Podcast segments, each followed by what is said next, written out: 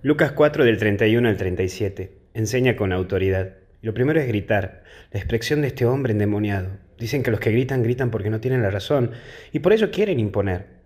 Hay momentos en la vida que uno quiere gritar para imponer sus cosas y capaz que a vos no te gusta perder, porque consideras una discusión una batalla.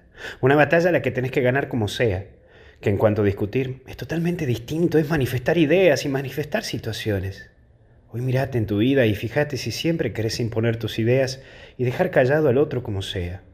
Incluso usando golpes bajos, sacando temas personales para hacer doler.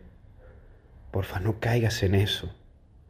Y por el otro lado está el temor, que es la actitud cuando uno no sabe qué es lo que pasa. Ya llevamos bastante tiempo de esta pandemia. A algunos se les fue el miedo y pasó a temor, en donde hay un respeto a ello.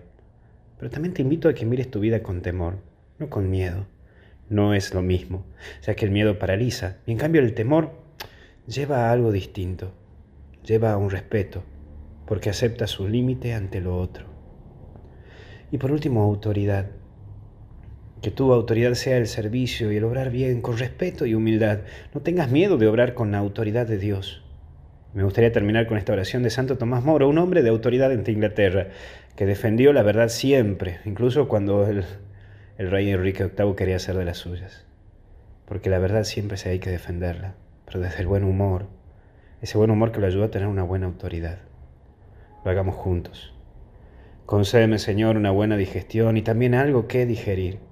Concédeme la salud del cuerpo con el buen humor necesario para mantenerla.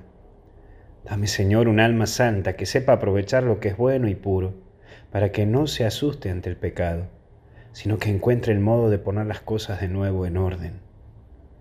Concédeme un alma que no conozca el aburrimiento, las murmuraciones, los suspiros y los lamentos, y no permitas que sufra excesivamente por ese ser tan dominante que se llama yo. Dame, Señor, el sentido del humor, concédeme la gracia de comprender las bromas, para que conozca en la vida un poco de alegría y pueda comunicársela a los demás así sea. Que el Señor te bendiga a vos, a toda tu familia, en el nombre del Padre, del Hijo y del Espíritu Santo. Con Jesús, hasta el cielo no paramos. Que Dios te bendiga.